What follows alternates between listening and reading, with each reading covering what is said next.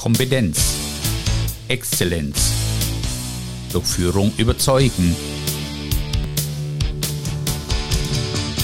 Der Podcast für alle, die im Unternehmen mehr als Durchschnitt wollen. Sie sind Unternehmerin, Sie sind Geschäftsführer, Sie sind Abteilungsleiterin, Sie sind ein Mitarbeiter, der im Unternehmen etwas bewegen will. Dann hoffe ich, dass ich Sie mit meinen Gedanken inspirieren kann, wie hervorragende Führung zur Spitzenleistung Ihrer Organisation im Wettbewerb führt.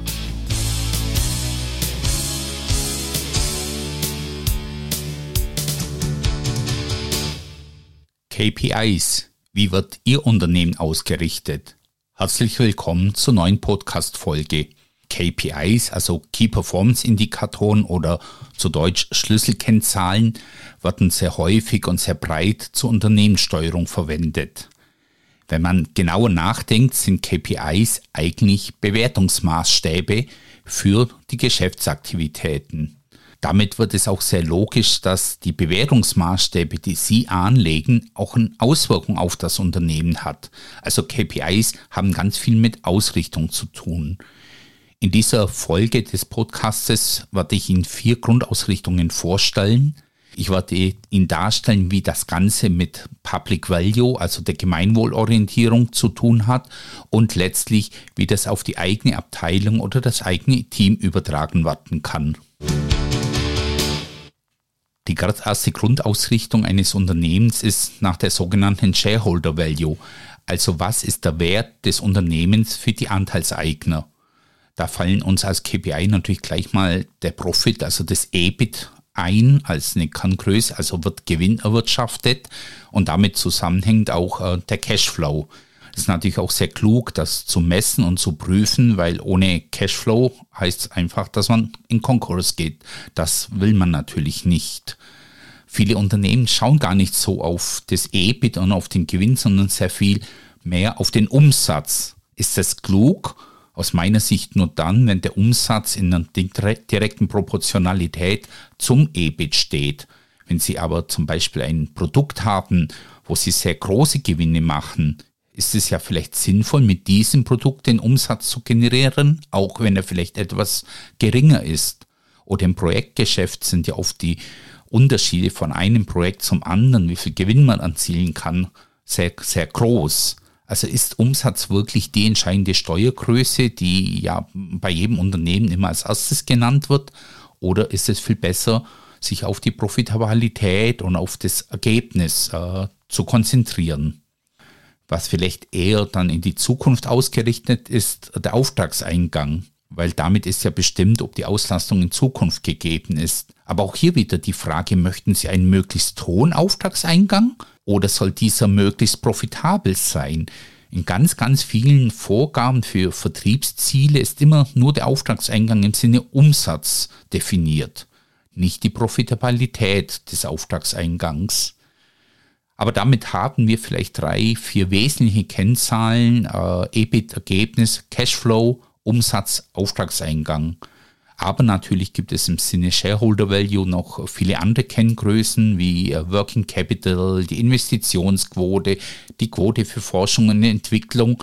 Ja, diese ganzen typischen äh, Finanzkennzahlen. Aber Sie merken eigentlich hier vielleicht schon, wo auch die Gefahr bei der Shareholder Value ist. Es ist eine sehr eindimensionale Sicht. Es ist ja auch nur eine quantitative Sicht.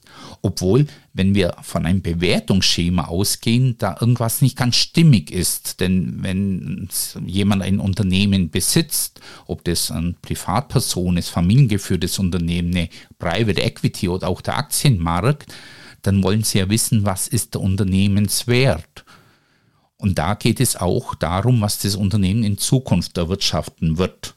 Deshalb ist ja eine relativ einfache Unternehmensbewertung eine mittelfristige Perspektive. Man nimmt das EBIT oder EBITDA, die, das Ergebnis, und multipliziert es mit dem Faktor. Ja, wenn der Faktor eine, eine 7 oder 8 ist, sieht man die Zukunftsaussichten eher pessimistisch. Wenn der Faktor eher eine 12 oder gar eine 15 ist, na, dann sind da wohl sehr große Chancen da. Das heißt, der Unternehmenswert wird an für sich schon mittelfristig äh, betrachtet, vielleicht für einen Zeitraum von, von drei bis vielleicht acht Jahren, wenn die ersten Werte, die ich Ihnen genannt habe, ja häufig auf das Jahr, vielleicht nur auf das Quartal oder gar nur auf den Monat fokussiert werden. Also hier ist schon die Frage, wenn man von Shareholder Value spricht, was sind die richtigen KPIs? Nur die aktuellen Finanzzahlen, wie es häufig gemacht wird, oder vielleicht auch eher zukunftsorientierte Zahlen, also die Forecasts zu diesen Finanzzahlen. Aber wichtig ist, wenn man die Shareholder Value macht, ist es einfach eine bleibt es bei dieser sehr einseitigen Sicht häufig nur quantitativ. Qualitätsfaktoren spielen weniger eine Rolle. Die nächste Ausrichtung wäre dann die sogenannte Stakeholder Value, also wo alle Interessensgruppen mit eingebunden werden. Ja, eine wichtige Interessensgruppe sind natürlich die Mitarbeitenden. Also was ist der Unternehmenswert für die Mitarbeitenden? Das wird häufig gemessen über Fluktuationsrate, über Krankheitsraten, über Überstunden. Kann man machen, ist vielleicht auch nicht falsch, aber äh, wirklich clever erscheint mir das nicht, weil ich kann nicht nur von einer Krankheitsrate daraus gleich ableiten, ob das Unternehmen gut ist für die Mitarbeitenden oder nicht. Aber ich kann natürlich eine Mitarbeiterumfrage machen. Äh, ich kann äh, mal nachschauen, was Mitarbeitende in Kununu über das Unternehmen sagen. Also da gibt es ganze Reihe an Kennzeichen, äh, Kenngrößen, wo ich prüfen kann, was ist der Wert des Unternehmens für die Interessensgruppe Mitarbeitenden. Weitere wichtige Interessensgruppe sind ja die Lieferanten, die genauso zur Wertschöpfung beitragen wie die Mitarbeitende. Und da ist natürlich auch wieder die Frage, was ist der Wert des Unternehmens für meine Lieferanten? Helfe ich meinen Lieferanten bei der eigenen Entwicklung? Stehen meine Lieferanten auch in der Krise äh, zu mir als Kunden? Ja, Corona ist tatsächlich ein Beispiel. Natürlich gibt es Branchen, die da klassisch ein anderes Image haben. Fragen Sie doch mal irgendeinen Lieferanten im Food-Bereich zu den großen äh, Supermarktketten, wie da das Verhältnis ist, ob die Lieferanten ihren Kunden als Bereicherung empfinden. Ja, Im Automobilbereich hat da ja auch ein gewisses äh, Image, das sich vielleicht gerade verändert. Auch hier kann man doch mal einen Lieferanten auch befragen, kann Kenngrößen ableiten. Nicht nur, wie gut ist der Lieferant für mich, sondern wie gut bin ich als Unternehmen für den Lieferanten. Zwei große Interessensgruppen, Lieferanten, Mitarbeitende, aber ich habe andere Geschäftspartner, ich habe äh, Anlieger um Werk oder mein Standort herum. Es gibt auch sehr, sehr viele Interessensgruppen. Vielleicht sind es Schulen oder ähnliches das kann natürlich schon sehr vielschichtig werden. Und wenn sich ein Unternehmen an dieser Stakeholder Value sehr stark ausrichtet, läuft das Unternehmen natürlich sehr schnell auch der Gefahr, dass diese ganzen Erwartungen einfach nicht mehr erfüllt werden können. Eine ganz wichtige Interessensgruppe haben wir gerade außen vor gelassen, das sind meine Kunden. Und damit wäre eine andere Ausrichtung des Unternehmens auf diese Customer Value das ist natürlich was, wo viele Unternehmen in den Vordergrund stellen und sagen, Kundenzufriedenheit ist für mich alles.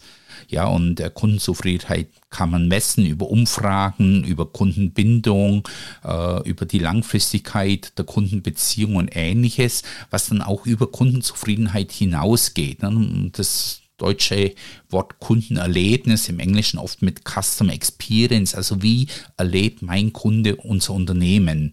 Oder was mir auch äh, sehr gut gefällt, wie empfindet der Kunde die Reise mit dem Unternehmen, das ist dann die, die Customer Journey.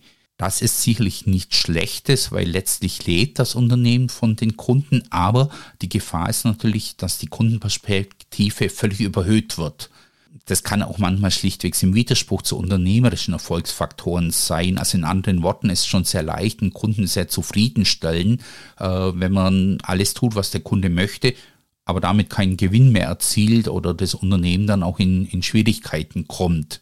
Also da muss man schon aufpassen, dass der unternehmerische Erfolg und die Kundenperspektive, die Kundenzufriedenheit in, in einer guten Balance ist, andere Stakeholder dort mit auch berücksichtigt werden, denn das ist auch immer noch die Gefahr, wenn man sich nur nach dem Kunden ausrichtet, dass die Wirkung auf andere äh, Stakeholder, auf andere Interessensgruppen vernachlässigt wird. Die Geschäftsaktivitäten des Unternehmens wirken sich natürlich auch auf die Gesellschaft aus. Ja, das ist dann Das, was wir unter Corporate Social Responsibility verstehen. Hier möchte ich mal mit einem Gedanken anfangen, der vielleicht etwas ungewöhnlich ist, aber ein gutes Unternehmen wird sicherlich darauf achten, dass die Lieferanten und die Lieferkette gut funktioniert und die Lieferanten auch ja, Spaß haben, mir als Unternehmen zuzuliefern. Wenn Sie einmal überlegen, Sie sind Obstbauer und verkaufen Äpfel. Diese Äpfel können Sie nur verkaufen, wenn die Blüten befruchtet werden. Das machen Bienen für Sie. Dieses kleine Beispiel zeigt, dass ein ganz, ein ganz wichtiger Lieferant oder Service-Dienstleister äh, die Umwelt sein kann. Sie liefert uns Rohstoffe, sie liefert uns Energie, ganz, ganz viel, so dass es vielleicht durchaus klug sein kann, dass man sich überlegt, wie meine Aktivitäten sich auf den Lieferanten Umwelt auswirken. Es kann auch schon ganz schnöde deshalb sinnvoll sein, weil immer mehr Kapitalgeber natürlich darauf achten, äh, wie die Firma, die sie finanzieren, sich auf die äh, Umwelt äh, auswirken. Stichwort EU-Taxonomie, wo die Europäische Union das auch messbar und, und quantifizierbar machen möchte ganz großes Thema im Umweltschutz ist natürlich das Thema Klima, CO2-Ausstoß äh, von, von unserem Produktionsprozess, von unserer Energie. Das kann man messen, da kann man KPI definieren, indem man seinen eigenen CO2-Fußabdruck misst die Auswirkung auf die Gesellschaft geht natürlich auch weiter Richtung äh, Menschenrechte, Richtung andere Umweltschäden. Äh, und das ist ja auch, was das Lieferketten-Sorgfaltsgesetz möchte, dass man sich als Unternehmen auch überlegt, ob die Auswirkungen in die Gesellschaft auch auf allen Ebenen der Lieferkette sinnvoll bleibt. Das wird immer mehr auch geprüft und gemessen worden, wie sich ein Unternehmen dahingehend ausrichtet. Was ist wiederum die Gefahr? In der Regel ist das ja nicht das Kerngeschäft vom Unternehmen.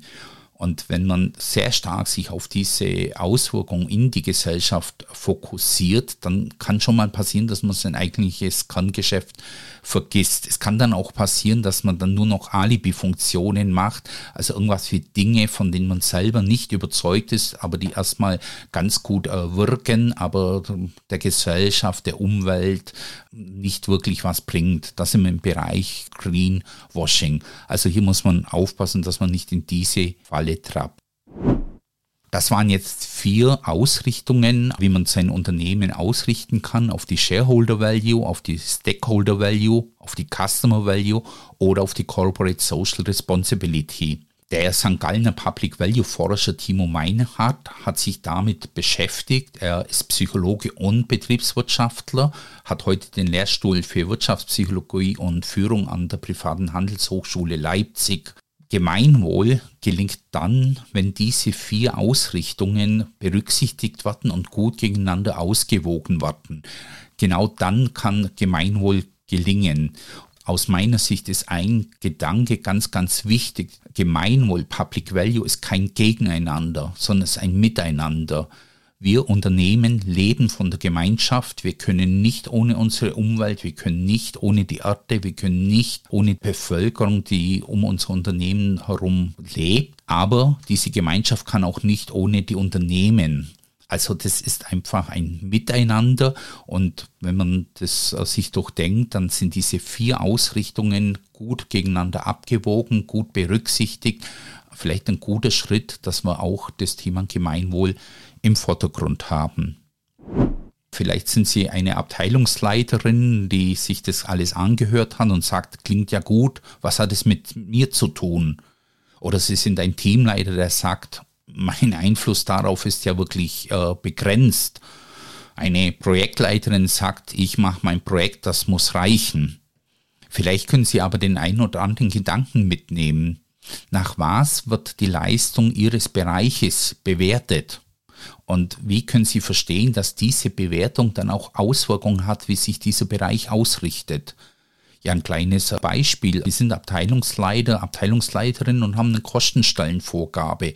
Also Sie haben eine eigene Kostenstelle, die ein bestimmtes Ergebnis bringen muss. Wenn Sie auf dieses Kostenstellergebnis alles ausrichten und das die Bewertung ist, wo Sie auch vielleicht den Jahresbonus daraus ableiten, dann wird sich diese Abteilung, dieses Team, dieses Projekt in Art und Weise auch verhalten. Das kann im Widerspruch zum Gesamtergebnis des Unternehmens sein. Also kleines Beispiel, Sie sind Abteilungsleiterin von einem Ingenieursteam und liefern Ihrem Abteilungsleiter Kollegen, der das Gesamtprojekt macht, die Ingenieursleistung zu.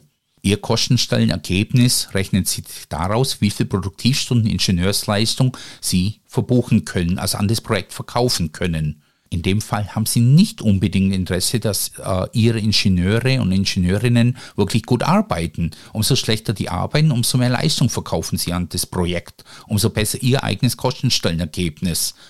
Das Projekt wird aber ein negatives Ergebnis erwirtschaften. Also dieses kleine Beispiel zeigt schon, dass es sinnvoll ist zu schauen, ob die KPIs, die Sie in Ihrem Team anwenden, wirklich unternehmerisch gedacht sind. Auch zeigt dieses Beispiel, wenn ich nur auf die Kosten schaue, dass ich vielleicht den Kunden verliere, weil der Kunde ist ja interessiert, dass er dieses äh, Projektergebnis im Zeitrahmen und mit der notwendigen Qualität bekommt. Also könnte hier diese Kundenorientierung sehr wichtig werden. Was bedeutet das Thema Customer Value für den Bereich, den Sie verantworten? Ich bin kein Freund von dem internen Kunden, weil es gibt keine internen Kunden, sondern es gibt diesen externen Kunden, weil der bezahlt uns. Nichtsdestotrotz ist natürlich der Gedanke nicht schlecht, wenn ich mit meiner Abteilung einem anderen Team etwas liefere, bin ich dann ausgerichtet, dass dieses andere Team äh, wirklich zufrieden ist und das Ganze toll findet wenn Sie das Thema Interessensgruppen haben, sobald Sie Mitarbeitende führen, ist ja auch die Frage, was Ihre Führung auf die Mitarbeitenden äh, für Rückwirkungen hat. Haben Sie Ziele, wo Sie auch an einer Mitarbeiterumfrage gemessen werden? Oder werden Sie gemessen, wie Ihre Abteilung äh, zum Umweltschutz beiträgt? Und damit meine ich nicht, dass Sie vielleicht äh, die Abteilung Umweltschutz in Ihrer Firma leiten, sondern dass wirklich jeder dazu Beiträge leisten kann. Sie verstehen, auf was ich heraus möchte. Die ganzen Gedanken, nach was wird ein Unternehmen bewertet, funktioniert auch, nach was wird eine Abteilung, ein Projekt, ein Team bewertet. Und das sollte man sich bewusst machen, weil nach was man bewertet wird, nach dem richtet man sich aus. Das wird die Abteilung, das Team verändern. Also meine Einladung dazu, machen Sie sich Gedanken nach was wollen Sie Ihren Erfolg, äh, den Erfolg Ihres Teams bewerten? Wie messen Sie das? Und wie richten Sie in Konsequenz dann Ihre Aktivitäten darauf auch hinaus? Für Unternehmen ist es dann auch immer sinnvoll, wenn eine unternehmerische Denkweise in allen Bereichen wirken kann und wirken darf. Das heißt, KPIs, Schlüsselzahlen für einzelne Teams, Projekte und so weiter sollten immer so gestaltet sein, dass es im Sinne des Gesamtunternehmens ist. Wer erwartet hat, dass in dieser Podcast-Folge eine Auflistung von ganz vielen KPIs bekommt, den habe ich vermutlich enttäuscht. Mir war wichtig, Ihnen klarzumachen, dass Bewertungsmaßstäbe das Verhalten beeinflussen, das Agieren jeden Bereiches. Vielleicht konnte ich Ihnen keinen wirklich neuen Gedanken mitgeben oder gar eine neue Definition, aber ich hoffe, ich konnte Sie einladen, sich Gedanken zur Ausrichtung zu machen. Das war eine weitere Episode von Kompetenz und Exzellenz durch Führung überzeugen. Mein Name ist Martin Kugelmann und ich freue mich auf Ihre Rückmeldungen und Bewertungen. Für einen weiteren Austausch finden Sie mich auf LinkedIn und Xing. Bis zum nächsten Mal, wenn Sie mehr als Durchschnitt wollen.